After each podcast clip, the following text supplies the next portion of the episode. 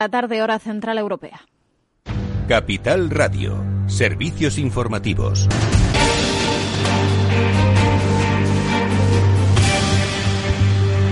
¿Qué tal? Muy buenas tardes. El Ministerio de Sanidad ha sumado este martes 14.089 nuevos contagios en nuestro país y se han notificado 320 fallecidos. Además, la incidencia acumulada sigue subiendo hasta los 255 casos por cada 100.000 habitantes frente a los 246 de ayer. Se supera así esa barrera de alerta de los 250 casos. Fernando Simón, director del CAES, explicaba este lunes que las cifras se tienen que interpretar con prudencia tras los días festivos. Donde también los nuevos casos están disparando es en Reino Unido. Siguen creciendo a una gran velocidad. Suman este martes más de 53.000 nuevos contagios. Es un nuevo máximo diario que supera el de este lunes cuando se notificaban 41.385 infecciones. Se deja notar esa nueva cepa que se contagia a un mayor ritmo, hasta un 70% más rápido, según algunos expertos, y que ya se ha extendido por todo el país. Ha llegado también al resto de países europeos. Ya en España se han confirmado algunos casos. Mientras el presidente del gobierno, Pedro Sánchez, ha prometido hoy que muy pronto va a haber más españoles españoles vacunados que contagiados de COVID-19, pero dice que todavía pues hay que ver con prudencia ese escenario de alcanzar la inmunidad de grupo que tardará varios meses en llegar. Sánchez ha anunciado también este martes, cambiamos ya de asunto, que la corona va a emprender paso a paso una nueva hoja de renovación en cuanto a transparencia y ejemplaridad en línea con las eh, medidas eh, anunciadas eh, por Felipe VI en su discurso navideño y que dice ya comenzaba a implementar desde que comenzaba su reinado en el año 2014. Sánchez, en todo caso, no ha dicho si la idea es aprobar una ley de la corona, pero ha subrayado que la vocación es caminar hacia una monarquía más eh, transparente, más ejemplar, acorde a los principios de la España del siglo XXI. Y sin duda alguna esa renovación tiene que estar vinculada con la transparencia, con la rendición de cuentas y con la ejemplaridad.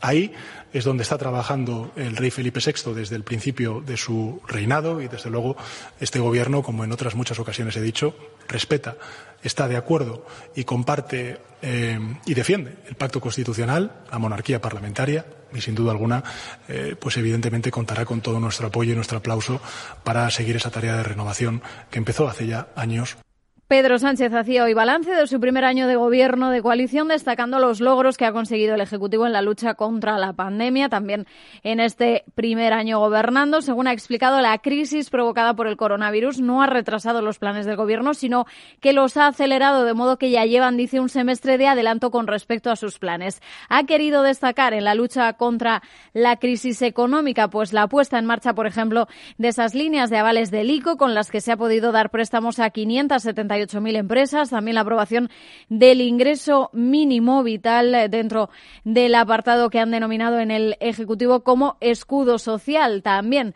ha subrayado las ayudas a pymes y autónomos. Un objetivo crucial era la protección de los autónomos, de las pymes, que son la columna vertebral de nuestra economía y que tanto peso tienen, en consecuencia, en nuestro tejido productivo. Además de las medidas que les acabo de referir, de un amplio impacto en este colectivo, hemos lanzado otra serie de iniciativas específicas, como por ejemplo habilitar una prestación por cese de actividad que ha protegido en los momentos más difíciles del confinamiento a casi un millón y medio de autónomos y autónomas y nuevas prestaciones extraordinarias que están beneficiando ya a más de 346.000 trabajadores autónomos. Y un balance que no ha sido tan positivo según el líder de la oposición, Pablo Casado. También ha hablado para hacer repaso de este primer año de gobierno y cómo se ha gestionado la pandemia. En su opinión, todo lo que dependía del gobierno se ha hecho mal y solamente ha salvado la situación la ayuda que ha llegado desde Europa. Bueno, pues eso en el ámbito político. Por el lado empresarial, Unicaja Banco y Liberbank aprueban crear el quinto mayor banco de España. Estábamos pendientes y finalmente los dos consejos de administración han, aprobado este martes esa fusión de las dos entidades. Tendrá un volumen de activos cercano a los 110.000 millones, como decimos, el quinto mayor banco de España. Hasta aquí este boletín informativo. Se quedan ya con After Work y a las 8 el balance. Entrevistamos a Melisa Rodríguez, portavoz de Ciudadanos. Repaso también de ese primer año de gobierno de coalición. Aquí, en Capital Radio.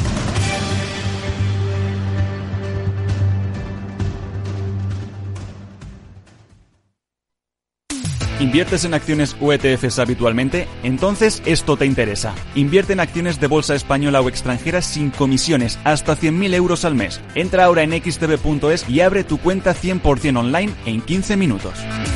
Riesgo 6 de 6. Este número es indicativo del riesgo del producto, siendo uno indicativo del menor riesgo y 6 del mayor riesgo. Si estás pensando en comprar una casa, entra en cuchabank.es y accede a nuestra oferta hipotecaria. Cuchabank, el banco de tu nueva casa. Únete al periódico líder en el sector económico. Suscríbete a El Economista y recíbelo todos los días en tu casa o en tu correo electrónico. Más información en el 902 88 93 93 o en club del suscriptor arroba.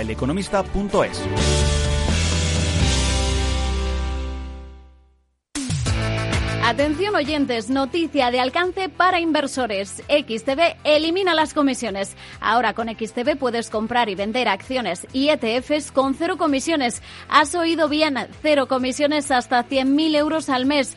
Entra en xtb.es y abre tu cuenta en menos de 15 minutos. El proceso es 100% online y podrás comprar o vender cualquier acción por cero comisiones. xtb.es. Riesgo 6 de 6. Este número es indicativo del riesgo del producto siendo uno indicativo del menor riesgo y 6 del mayor riesgo.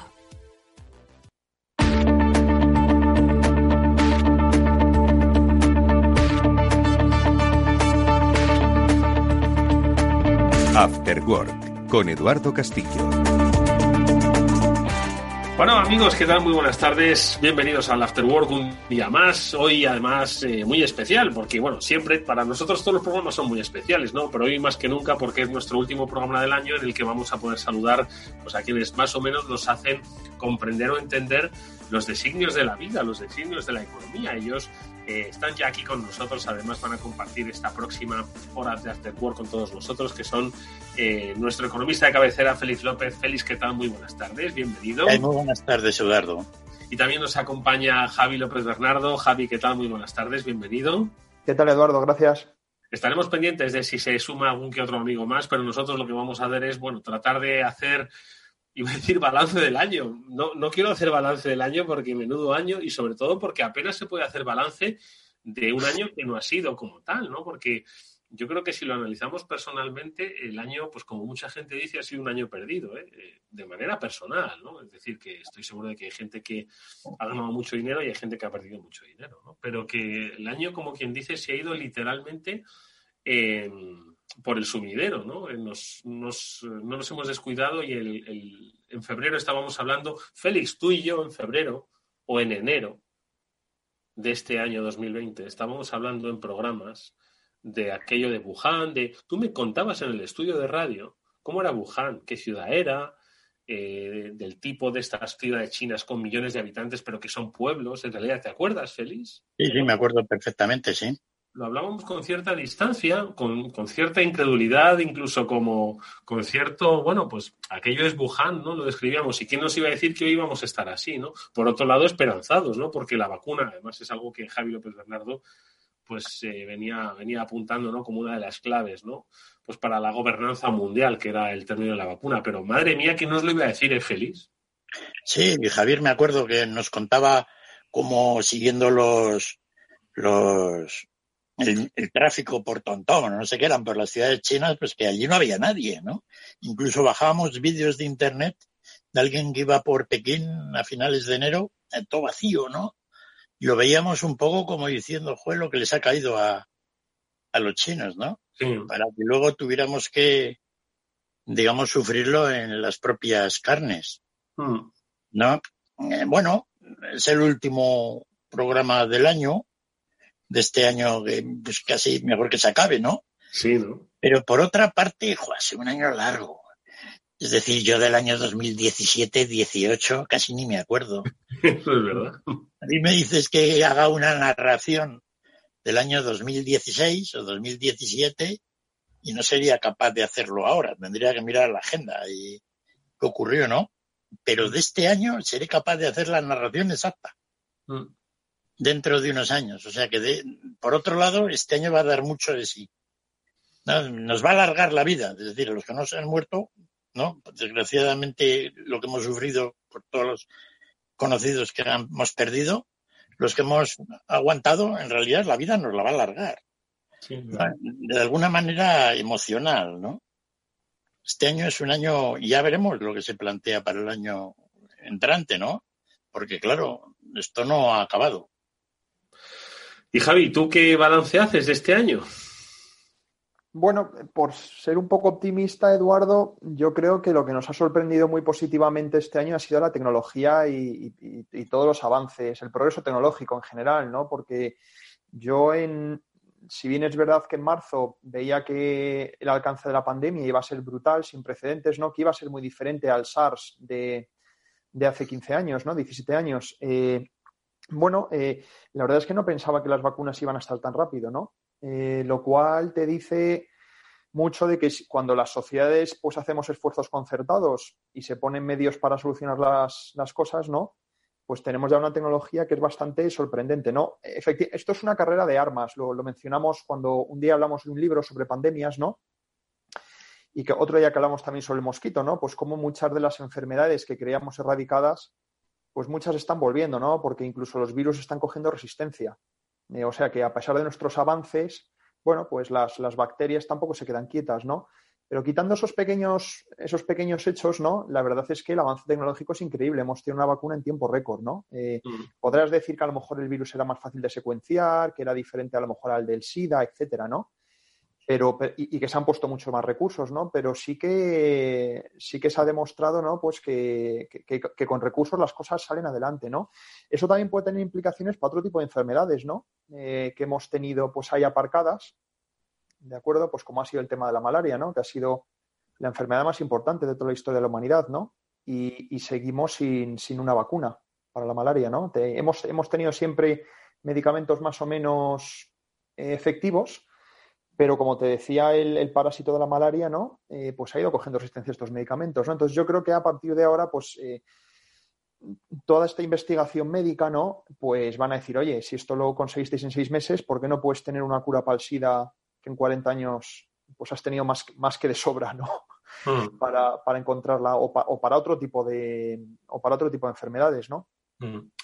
La verdad es que son muy interesantes las reflexiones que has dejado. Ahora volvemos sobre ellas, ¿no? Pero permitidme que salude, que ya se incorpora también a nuestra mesa, a Chimo Ortega, que es nuestro amigo de Capital Radio. Bueno, todos estamos en Capital Radio, ¿no? Chimo, ¿qué tal, amigo? Buenas tardes, ¿cómo estás? Hola Eduardo, buenas tardes. Muy bien, perdonar el ligero retraso, pero aunque no os lo creáis, el centro de Madrid está atascado de tráfico. ¿De verdad? Un Hoy qué día es 29, ¿no? ¿De verdad está atascado hoy? De verdad, yo no sé, pasaba por todo el centro, por la calle Serrano, por Goya, y yo creo que ha sido, no sé si son las compras o qué son, pero porque yo dudo que sean las comidas de Navidad como otros años, pero realmente estaba atascado me ha costado más venir de lo que yo pensaba. Mm. Bueno, pues nada, bienvenido, Chimo. Oye, ¿qué, reflexión haces tú? Le estábamos preguntando a Félix y a Javi, ¿no? Pues que hace pues un año, no exactamente, ya estábamos hablando de coronavirus, estábamos hablando de un virus chino en Wuhan, del mercado de animales, del pangolín, ¿os acordáis? No? Es que se ha hablado de tantas cosas, ¿no? De, ya parece que nadie se acuerda, ¿no? De las, las imágenes que nos llegaban, ¿no? De cómo estaban controlando la pandemia en China, pues a golpe de patada en la puerta, ¿no? En los domicilios, ¿no? Que parecía aquello de ciencia ficción, ¿no? Y hoy, sin embargo, el otro día me llegaba un gráfico por Twitter que primero es un gráfico y luego es Twitter, es decir, o sea que la fiabilidad pues se reducía a menos del 20%, pero apuntaba pues la mayoría de las economías ¿no? del mundo cómo estaban perdiendo, España pues estaba en el, vagón de cola y cómo la única que crecía en todo el mundo era China, ¿no? Entonces, en fin, no, no, no es por alentar las teorías de la conspiración, ni mucho menos que bastantes tenemos, ¿no? Pero sí que un poco, no sé, el balance que hemos hecho yo te seguía preguntando por tu sector. Tu sector está en silencio como muchos sectores industriales, ¿no? No sé qué, qué, recuerdo te llevas de este 2020, Chimo. Pues mira, eh, para empezar, cuando justo de hace un año nadie nos creíamos que esto iba a llegar aquí.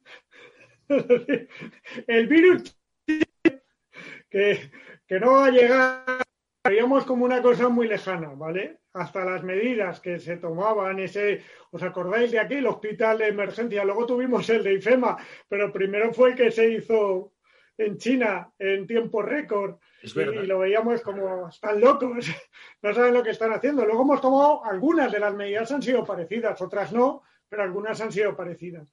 Eh, ¿Qué ha pasado? ¿Cómo ha reaccionado mi sector? Pues mi sector muy parado, muy parado y enfadado con las medidas que se han tomado, aunque no lo diga, ¿vale? No os lo dice porque están esperando todo el mundo el chorreón de millones de la Unión Europea, es como el maná, y está todo el mundo esperándolo, entonces tampoco hay que protestar más de la cuenta, ¿vale? Pero te voy a dar dos datos para que veas lo poco efectivo que son esas medidas que se anunciaron a bombo y platillo en todos los sectores. El primero fue automoción, inmediatamente después fue el turismo, que tampoco ha funcionado, pero te voy a dar los datos de automoción, que eso sí me lo sé. Eh, de los 250 millones que se aprobaron para el plan Renove, solo se han gastado 50 millones. Los otros 200 están por gastar a día de hoy. ¿Por qué? Por dos cosas. Una, porque no se ha generado la demanda, ¿vale? En parte porque no ha habido publicidad, eso es cierto. En parte porque el gobierno no lo ha puesto fácil a la hora de pedir las ayudas eh, el trámite es complicado. luego tenían que coger el teléfono, ¿verdad? Para las ayudas, ¿no? Eso por Dios ¿eh? No lo han puesto fácil, pero te voy a dar otro dato. El otro gran plan que se anunció dotado de dinero, que era el MOVES, el de los vehículos eléctricos, el de la movilidad eléctrica, que iba a cambiar todo el país, bueno, pues se dio en función de la población, en contra de lo que opinaba el sector. ¿Y qué pasó? Pues lo previsible. Madrid y Barcelona agotaron las ayudas eh, y hay otras dos comunidades autónomas que todavía no las han empezado, y eso que tenían que haber estado en septiembre, octubre máximo, pero no las han anunciado. Y en el resto de las comunidades autónomas, ahí está, si alguien quiere irse a comprar un coche a cualquier otra comunidad autónoma que no sea Cataluña o Madrid, pues ya está arreglado. Que se vaya y que lo compre allí porque tendrá ayudas. Es decir, eh, el problema es que se han hecho mal se han hecho tarde las cosas, se han implementado mal, por lo menos en mi sector. Eh, está muy preocupado por qué va a pasar el año que viene, porque además, como hemos hablado otras veces, le viene la tormenta perfecta. Primero el de año, eh, los precios suben un 5% de los coches, sí o sí, por la entrada de la WLTP, que es verdad que se sabía hace dos años, pero es verdad que los Hace dos años no se sabía lo del coronavirus, claro. No se sabía la pandemia los gobiernos de alrededor nuestro y los grandes mercados europeos, Francia, Portugal, Italia, eh, Alemania, han tomado medidas para minimizar impositivas para minimizar el efecto sobre el precio de los coches para no retraer más la demanda, ¿vale? Mm. Eh, de manera transitoria, lógicamente, pero se han tomado. Bueno, pues todo eso es lo que pasa en mi sector. Están muy enfadados eh, lo dijeron públicamente la semana pasada cuando le estuvimos en Capital Radio, eh, pero es verdad que, tampoco hacen mucho ruido porque el maná está por llegar.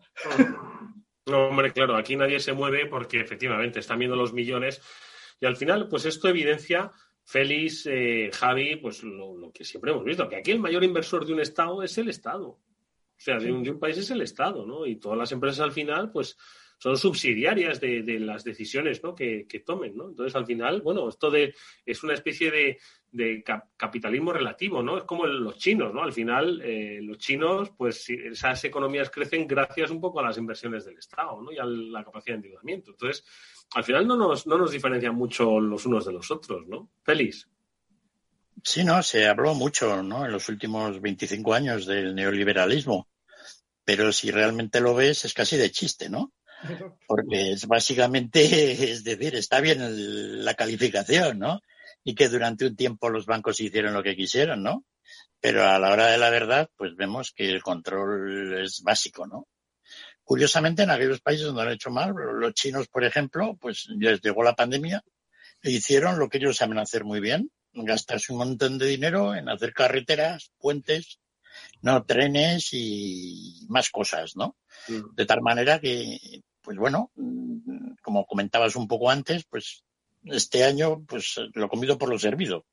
No como lo servido por España del 12% para abajo, ¿no? Campeones mundiales otra vez de, de la crisis, ¿no? Llevamos ya tres crisis mundiales siendo campeones mundiales, ¿no? Eh, lo que denota pues una falta de capacidad.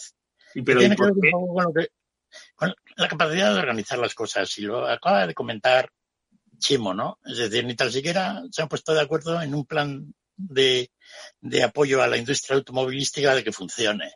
Una cosa tan sencilla. Pues no ha funcionado, por las razones que sean, no ha funcionado algo que se tenía que haber hecho de dos patadas. ¿No? Pues así es.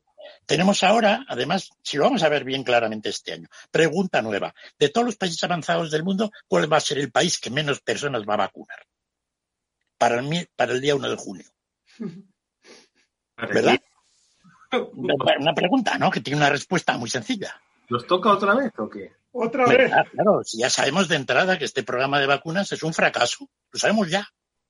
Es decir, no hay que esperar a nada, lo sabemos ya. Ha dicho el ministro que para finales de marzo va a haber dos millones de vacunas.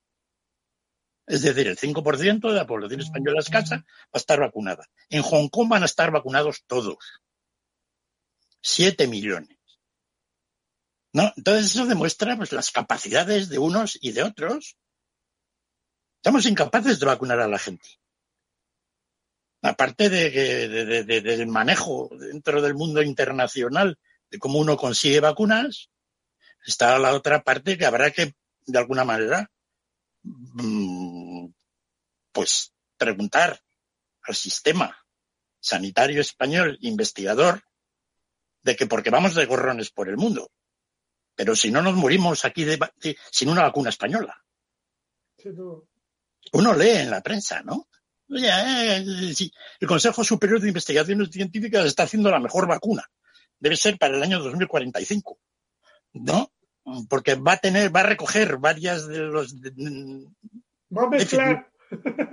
de las vacunas que tienen ahora. No, pero es así, es decir, el fracaso es absoluto.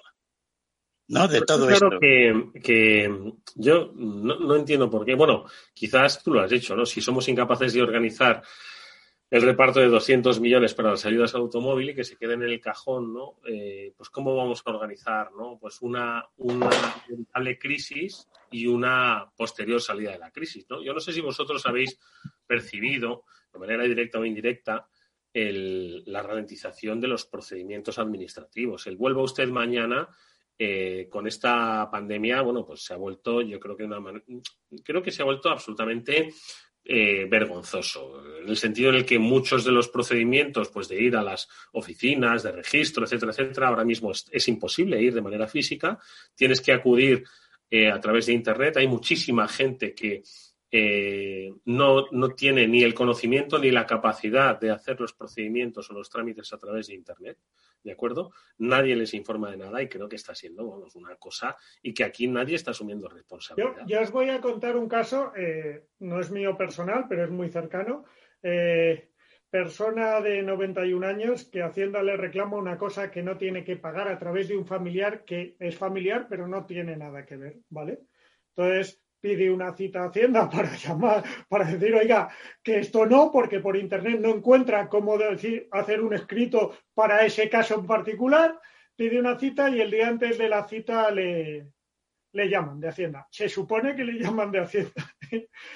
¿Qué ha pasado? Cuéntenos. Ah, pues nada, no se preocupe, ya está todo arreglado. Entonces, claro, con con un razonamiento lógico y básico, dijo, pues, ¿y cómo me lo van a comunicar? Mándenme algo, porque es que el plazo acaba mañana, que tengo la cita, porque conseguí la cita el último día del plazo.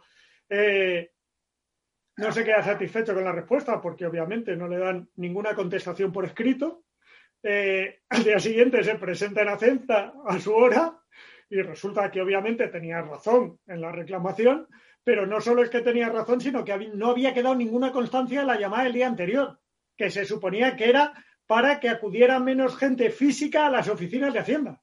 O sea, impresionante el caos que ha habido durante, durante estos meses. Y, y, eso ya eran los meses que la gente podía salir y podía ir. Imaginaros cómo funcionó la administración en los meses que estaba cada uno en su casa.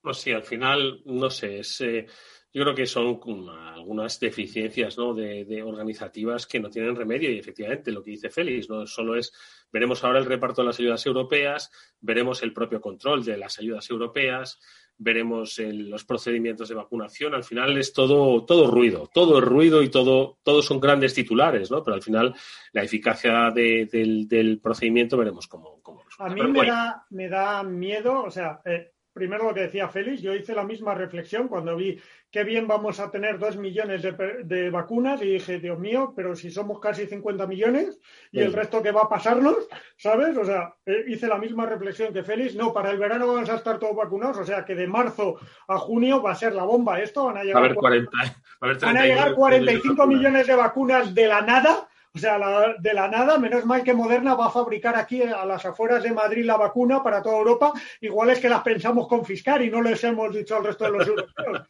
No lo sé, pero a lo mejor es eso. Pero bueno, dicho esto, eh, lo, que, lo que te decía de, mi sector es que, mm, vamos, ya te digo yo que eh, decías desbarajuste con las ayudas. Si sumamos las notas de prensa que yo he recibido en el último mes de empresas y asociaciones que están seguros que les van a dar las ayudas que han pedido porque se supone que tienen un compromiso ministerial, eh, el sector de automoción acabó con todas las ayudas del país. el, nuestro, de Francia y de Alemania. Solo sumando las que dicen que ya han hablado con el ministerio y se las van a conceder. Oye, y en clave también de repaso del año 2020, Javi, eh, Félix, que mm, el año que viene pues volveremos, ojalá, pues a tener nuestras tertulias económicas y volveréis a traer libros. Vamos, ya seguro que se han escrito libros, ¿no? Haciendo un análisis, ¿no? Sobre todo lo que ha pasado, sobre la pandemia, sobre el impacto económico de la pandemia. Pero bueno, habrá un poco, entiendo que un poco más de sosiego para que se escriba un libro en 2021. ¿Creéis que ha habido algún aprendizaje, cosas que vosotros como economistas que sois, pues habéis descubierto este 2021 que la ciencia económica no había reparado o sí que había adelantado y que hoy se ha cumplido, hoy este 2020. ¿Lo habéis visto? Javi, ¿tú qué te ha llamado la atención de la economía este año? Bueno, pues un poco lo que entre comillas se puede decir la desconexión entre las bolsas y la economía real, ¿no? Porque uno pensaría que al final que cuando, pues el valor de una acción y el valor de los índices de acciones, ¿no? Pues son básicamente esos futuros beneficios que las, que las empresas esperan obtener, los futuros y los presentes y este año se ha visto pues que al final los beneficios no cayeron tanto por, por, por, por las ayudas sin precedentes ¿no? de, del déficit público, que siempre lo hemos comentado aquí, ¿no? que los déficits públicos son buenos para los beneficios empresariales, pero, pero en general ha sido un año malo, eh, las perspectivas son inciertas y las bolsas han subido como si nada, han tenido unos mejores años de la historia. ¿no? Entonces, bueno, eso te desmonta un poco la idea de que en realidad las valoraciones de los activos no tienen nada que ver con la cantidad de beneficios que se pueden obtener, ¿no? A nivel macroeconómico, a nivel de una empresa sí, ¿no? Pues por ejemplo, tienes una empresa como las de Chimo, ¿no? Pues una como BMW, Daimler, pues esas si las hacen bien, ¿no? Si tienen más beneficios, pues las empresas valdrán más, ¿no? Pero a nivel agregado de, toda la valoración de los índices no tiene nada que ver la cantidad de beneficios que una economía espera obtener con la valoración de, de, su sector empresarial, ¿no? ¿Y eso por qué es? Bueno, porque a nivel macroeconómico, pues ya lo hemos dicho muchas veces, no siempre es la suma de las partes. Y las dinámicas que importan aquí es que tú al final tienes a nivel agregado una cantidad de inversión en activos reales, ¿de acuerdo? Pues tienes maquinaria, tienes carreteras, tienes inversión en, activos intangibles, etcétera, ¿no? Y luego tienes una cantidad de ahorros que, pues, que tienen que al final acabar absorbiendo esa inversión, ¿no? Lo que ha ocurrido este año es que, pues quitando, quitando con la excepción China, la inversión en el mundo ha sido muy floja. ¿De acuerdo? ¿Por qué? Porque las empresas, los, gobiernos en Occidente somos lentísimos para empezar a hacer ningún programa de inversiones. No somos capaces ni hacer un, ni hacer un programa renove, como decía Chimo, ¿no? Que es, que es una cosa sencilla al consumo. Pues imagínate una inversión, ¿no? Dicen, que dicen ahora que es que hay que estudiar los proyectos que hay que hacer. Pero ¿cómo que hay que estudiar? Tendríais que tener ya una lista de proyectos. Pero es una lista, pero no de ahora, sino de cinco años de futuribles que siempre tienes que tener.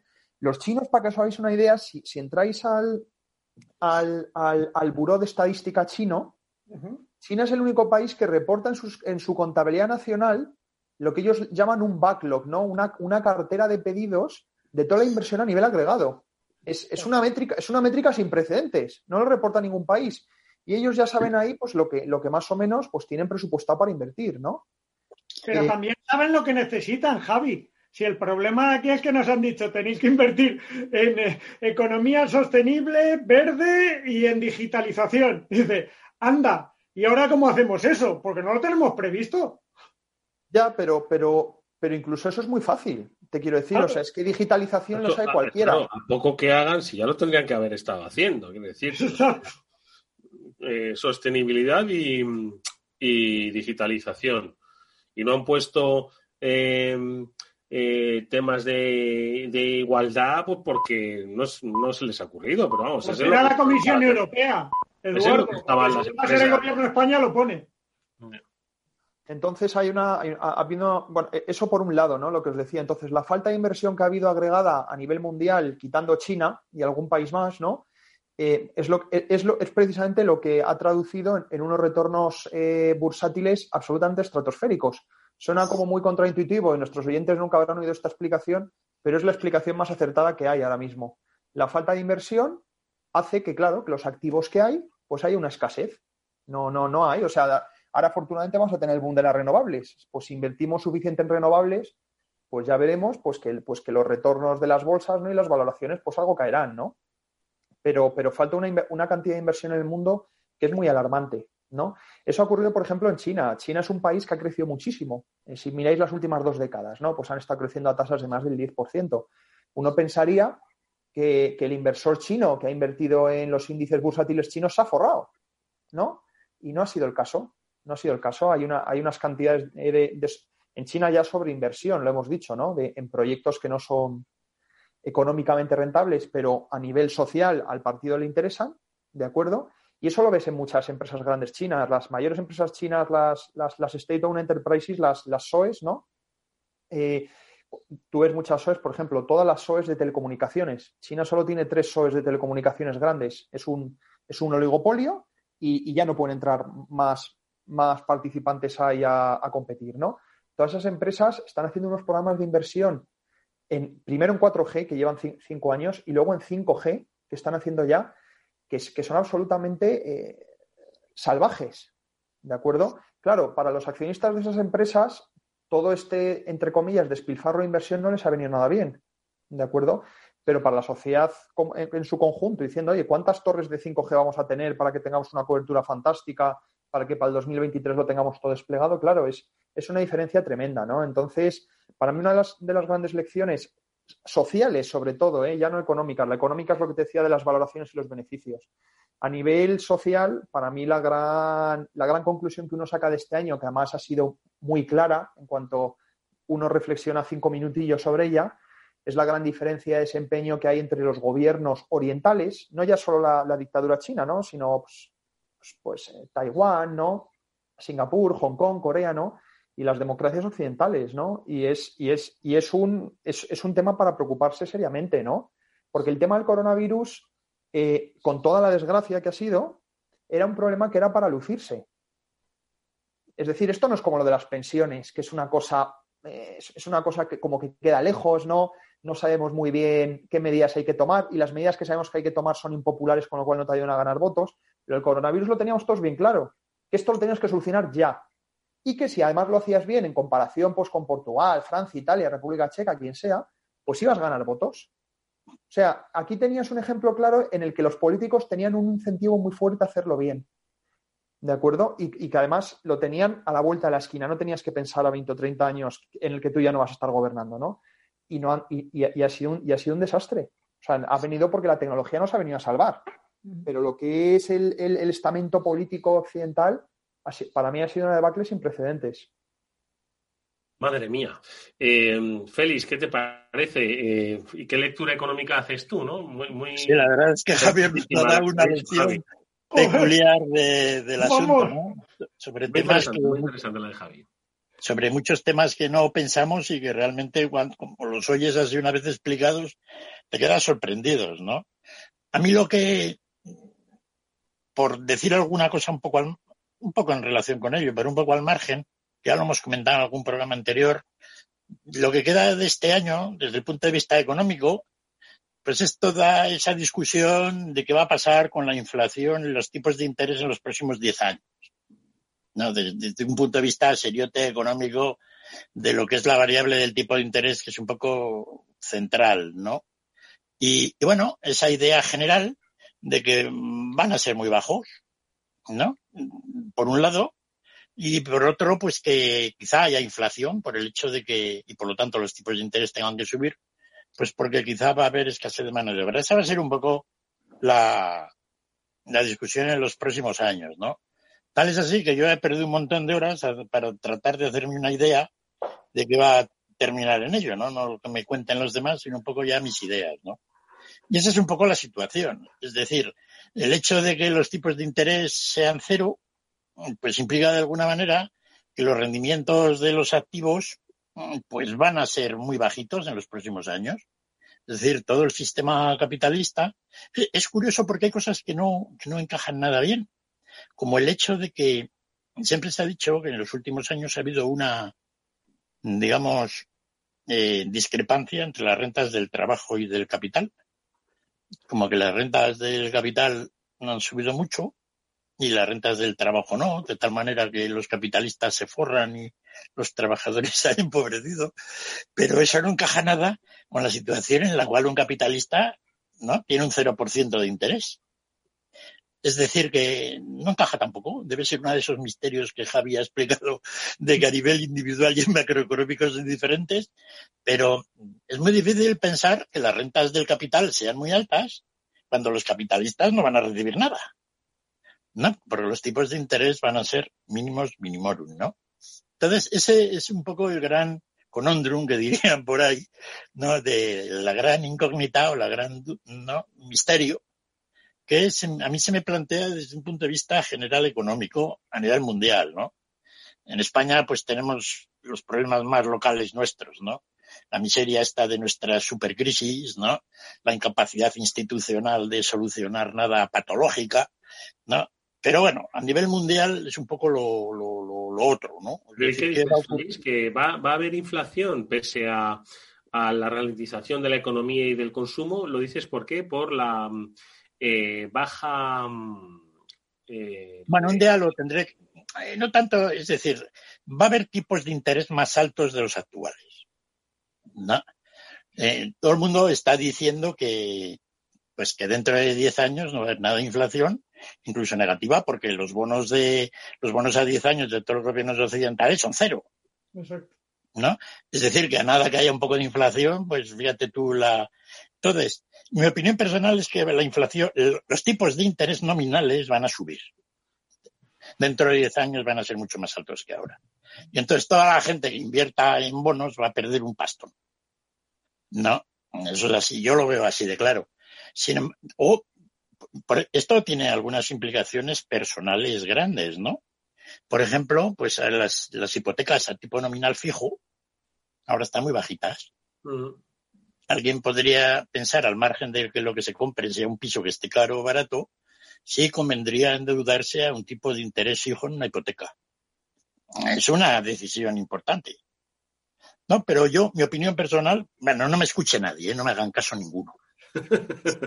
no, porque no quiero responsabilidades del tema. Pero mi opinión personal es que coja una, una hipoteca barata ahora, un tipo de interés fijo, para comprarse un piso que no sea caro, va a hacer una de las mayores operaciones de su vida. Además, Félix la va a hacer seguro, porque lo que la coja interés fijo ahora es que el interés fijo está tan barato que en cualquier caso ya es una buena operación. Si el tipo Dentro de 30 años igual otra pandemia nos ha llevado por delante, ¿sabes? O sea Eso es así, Chimo, pero es un poco irrelevante la idea porque lo que el mercado piensa, y vamos a suponer que es más listo que yo, no, no, no libre. es que los tipos de interés van a ser cero en el horizonte temporal medio lejano que tenemos. Es decir, y por lo tanto, pues bueno, esto tiene implicaciones del volumen de la deuda de los gobiernos, que puede ser casi infinita, ¿no? Porque te imaginas que tú te endeudas, pero como no pagas intereses.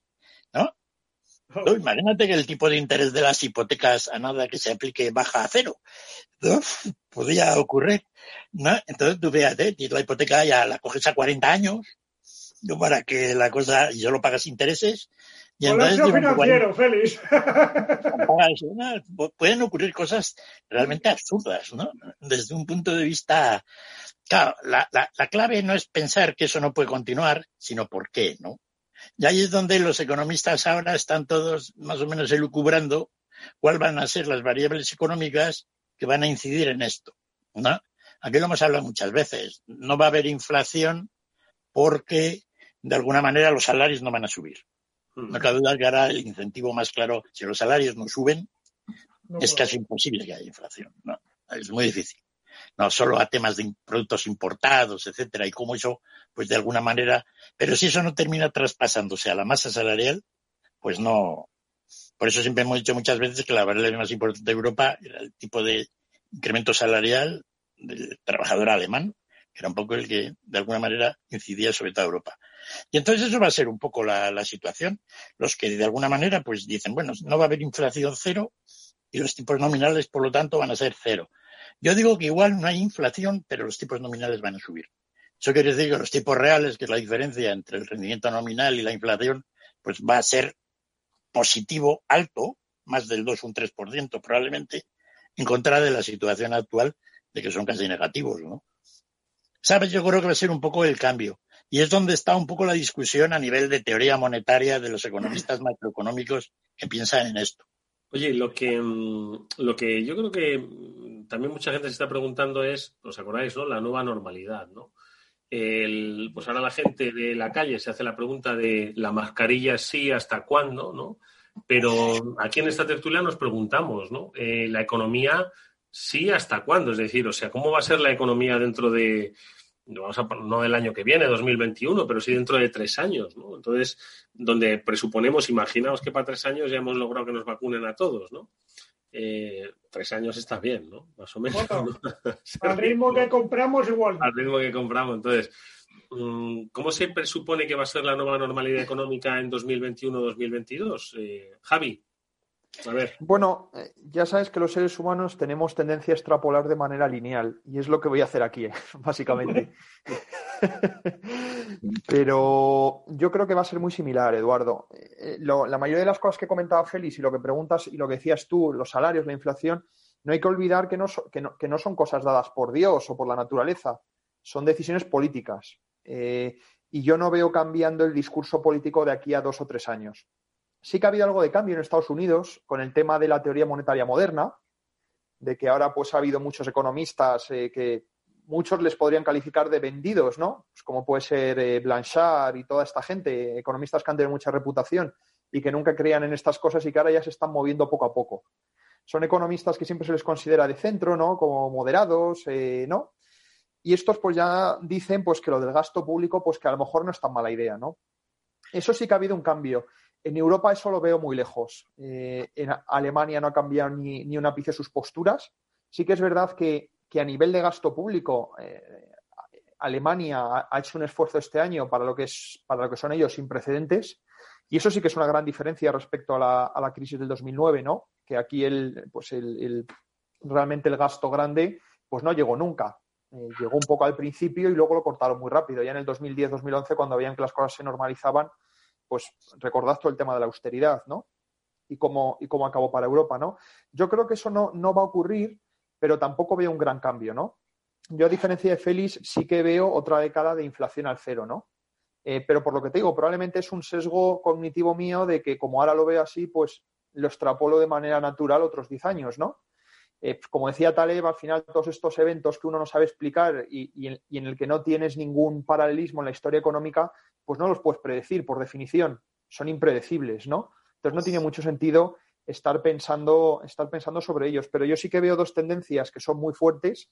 Una es pues que los salarios no van a subir, eh, por el estatismo político este que te hablaba, que no veo grandes cambios. Eh, hay una gran cantidad de gente que además, relacionado con esto, los, salarios no van a subir porque hay una gran cantidad de gente que es que no va a encontrar empleo. Eh, me refiero en el, me refiero en el, mundo en su conjunto, no solo en España, en la Unión Europea, en Estados Unidos, ¿no? Hay un montón de masas de mano de obra que yo no sé qué van a trabajar, ¿no? Y mientras tanto, pues el progreso tecnológico sigue, ¿no? Que yo creo que el progreso tecnológico tiene muchas cosas buenas, nuestros móviles cada vez hacen más cosas, pero tienen un efecto deflacionario brutal, ¿no? Otro día, eh, si nos da tiempo, pues a Félix y a mí a leer un poco más sobre el tema, os comentaremos pues cómo está medida la inflación, ¿no? Y cómo la inflación en general se considera que, la inflación real que hay en la economía es incluso menor que la que registran los propios índices, pues por varias razones. Otros días, otros días la podemos comentar, ¿no? Entonces, esa dinámica yo sí que la tomo por cierta, no, ahí no veo cambiando, no veo cambiando grandes cosas Y la otra, la política, como os decía, pues bueno, podemos aquí argumentar, ¿no? Y puedo estar equivocado, ¿no? Pero, pero si miras un poco lo que ha ocurrido en los 20 años, no veo ningún, ninguna voluntad política ni, ni, nada por el estilo. No sé qué opináis vosotros. Timo, eh, madre mía, me da la sensación de que vamos a ver, por lo que dice Javi, eh, bueno, todavía está, claro, es que se han quedado la, la mayoría de los ERTES, ¿no? Eh, que se produjeron eh, como consecuencia del, confinamiento, la pandemia, pues en realidad son, en fin, no es, esto era cuando se manejaban las estadísticas para no ponerlos en un, en una, en un estadillo y ponerlos en otro, ¿no? Y de alguna forma, pues que las cifras no fuesen vergonzantes para la opinión pública, pero vamos, que yo creo que el año que viene va a ser pues vamos a volver a registrar aquellos años duros de desempleo. No sé ahora mismo la tasa en la EPA en cuanto, en cuanto se encuentra, si el 16, una cosa así, ¿no? Aproximadamente 16, 16%, no me acuerdo, ¿eh? No, no tengo el dato aquí a mano y no lo recuerdo. Yo los últimos datos que he oído sobre eso es que vamos a superar los 5 millones otra vez de parados. Cuando, si los ERTE se, si hoy Mm, no se renegociaran, no se hiciera nada, que se podían superar otra vez los 5 millones. Eso es horrible. Con nuestra población va a haber más parados que vacunados. Sea, sí. sí, pues, también en, este, eh, pero bueno, como todo, fíjate, eh, siempre hemos aprendido que en las crisis, no voy a decir aquello tan, tan manido, ¿no? De las crisis son oportunidades, pero sí lo han sido para algunos, porque bueno, si bien ha habido sectores pues que están viviendo un auténtico calvario, ¿no? El sector turístico, el sector de la restauración, los sectores vinculados a la movilidad de las personas, pues al desarrollo de los hábitos comunes, ¿no? que teníamos como sociedad, pues eso se han visto ampliamente mermados, ¿no? Eh, pero hay otros que, bueno, pues eh, que con la pandemia les llegó el maná. Y yo he hablado también con personas que decían, dice, mira, por ejemplo, el otro día hablaba ¿no? con, un par de, amigos que decían, mira, mm, el sector de la salud, ¿no? Pues eh, mm, de unos ópticos me decían, mira, antes eh, la gente pues un poco diversificaba su gasto, ¿no? Y el de la óptica, bueno, pues estaba pues en, pues un trocito, ¿no? Ahora la gente, bueno, pues no puede salir, no sale tanto y, bueno, pues eso que no se está gastando en los restaurantes, pues lo está gastando en salud, en salud visual en este caso, ¿no? Entonces, es cierto que, pues donde el dinero se ha ido de un sitio a otro, y por cierto que hay quienes han hecho business, ¿no? Enormemente con, lo que está sucediendo, porque han aprovechado la oportunidad, ojo, ¿eh? yo no, no, no estoy en absoluto criticando, pero bueno, como en todo, feliz, pues hay quien gana y hay quien pierde, ¿no? Vamos a hablar de los que ganan, los quienes han ganado con esta pandemia. Sí, han ganado todo, todos los que están en la nube. Lo hemos comentado varias veces, ¿no? yo, mira, Félix, yo llevo en las nubes muchos años y te aseguro no, no, no, que no, es eso, no, no, no es eso. ah, no, que esa nube, no, es. Tú, has vivido en las ondas, no en la nube. Más o menos. Que es, es, un estadio, es un estadio intermedio, ¿no? Es decir, el purgatorio. Están los que dan voces por la calle como yo los que estáis en las ondas y luego los de la nube. Ya, pero los de la nube feliz iban a ganar sí o sí. Es decir, al final nos dirigíamos todos, como los, el flautista de Amelie, como los, ratoncillos, nos dirigíamos a la nube de una manera ya, pues, quiero decirte, natural natural. Lo que pasa es que, bueno, pues se ha incrementado exponencialmente con el tema de la pandemia. Entonces, Amazon estaba ganando dinero, ¿no? Eh, Amazon Web Services estaba ganando dinero antes de la pandemia y ahora ganará mucho más, ¿no? entonces sí, la nube está ganando. Dime, pero bueno, otras cosas, no sé, hay quien, No, parte, parte, parte de lo que de lo que has venido diciendo antes, es decir, cómo toda esta pandemia nos va a afectar. Bueno, aparte de que tengas trabajo no, que eso es definitivamente lo más importante para la mayor parte de la gente y pueda vivir, ¿cómo al, al resto de la gente le va a afectar esto desde el punto de vista profesional y familiar? Yo lo que hemos discutido si todo esto del teletrabajo, que es un cambio grande, pues se va a terminar imponiendo o no. Si estos, digamos, cinco años de avance que hemos concentrado, según dicen, de, de, de, en un año, pues va a tener una continuidad o no. Vamos a seguir hablando a la gente en la calle, vamos a seguir o no. La gente viajará en aviones, pues mucha gente dice que no, los hombres de negocios pues con el Zoom y similares, pues se acabó, se acabó el ir en, en avión, ¿no? Es decir, esas son cosas que de alguna manera nos van a afectar a todos. Es decir, cómo de alguna manera las relaciones personales nos van a afectar y de alguna manera cómo eso va a ser que seamos más productivos o no. Porque de alguna manera, pues no está muy claro que todo este trabajo que se hace a distancia, pues de alguna manera, a la larga, sea sostenible comparado con gente que no lo haga, ¿no? Entonces eso va a ser un poco lo, más fundamental. Y, en eso tienes tu razón. Pues, todo el mundo ya hablaba desde hace 20 años de la nube, ¿no? Y toda la tendencia es por ahí. Y las nuevas tecnologías de la información, y etcétera, ¿no? Que todo tiene que ver con ello. Es decir, poca gente ve ya negocios en tener un bar, ¿no? O hacer una empresa que haga neumáticos.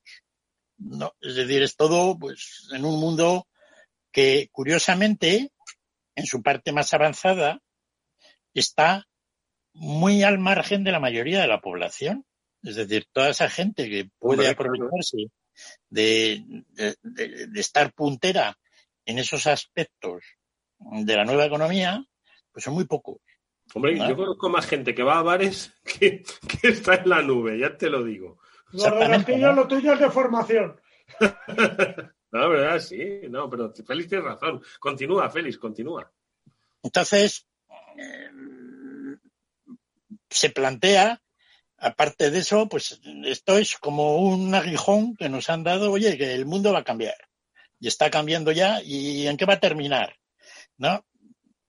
Nos planteamos también, para la gente joven, cada vez menos que hay, pues cuál es el sistema educativo adecuado para esto. Es decir, toda esa gente dentro de 10 años, que ahora es el 5%, pues ese tipo de trabajos esperamos que fuera el 20%, pero van a estar preparados para ello. Es decir, que no es tan fácil realmente entender cómo funcionan las nuevas tecnologías al nivel puntero de ganarte la vida en ello, de una manera muy profesional. Faltan unas cualificaciones que no están al alcance de cualquiera. No, y ¿No? además que hay muchas cualificaciones que se supone que se van a necesitar y que hoy en día o no sabemos o no tenemos en nuestro currículum educativo incorporadas, con lo cual tampoco podemos formar a esos chavales para que puedan llegar ahí. Hay sí, que... porque hay un poco hay un poco la idea generalizada de que las nuevas generaciones están preparadas, pero no es cierto. Es decir, las nuevas generaciones usan el móvil, pero saben poco más de informática que nosotros. Pero no programan, por ejemplo. No programan o sea, nada. Lo que va a pasar es que no van a tener mano de obra barata cualificada, ¿no? Eh, que poner al servicio de ese crecimiento tecnológico. Bueno, no mano de obra barata, porque esa mano de obra no nunca va a ser barata. Es decir, incluso donde abunda como en la India... masiva va a ser barata. Es decir, sí, que pero... vamos a necesitar programadores. A ver si todos esos programadores van a ganar 100.000 al año. ¿Sabes? O sea, si solo se necesitan programadores, pues al final serán pues como cuando se necesitaban, yo qué sé. En fin, pues algo pues que... que Albañiles, dilo. No, otro tipo de, de, profesiones, ¿no? Que exigían una cualificación, pero era mano de obra barata, ¿no? No lo sé, no lo sé. No, si, si fuera por el coste, ¿no? Pues en España tendríamos ahora informáticos y seríamos una potencia mundial informática, y no es el caso, ¿no? Mm.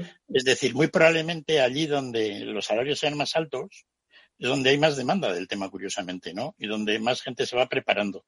Es decir, que, que, que, la idea de relacionar salarios baratos con múltiple gente y desarrollo de un país no es una idea muy clara, ¿no? Uh -huh. En cualquier caso, está claro que en España, si no hay más que ir a los colegios, ¿no? Es decir, y ver un poco lo que hacen y preguntar, ¿no? Pues no se está preparando a la gente joven pues para lo que puede ser un trabajo dentro de 15 años en absoluto. ¿No? Y entonces uno ve modificaciones a las leyes de educación y entonces dices, Dios mío, ¿se ha hecho algo por esto?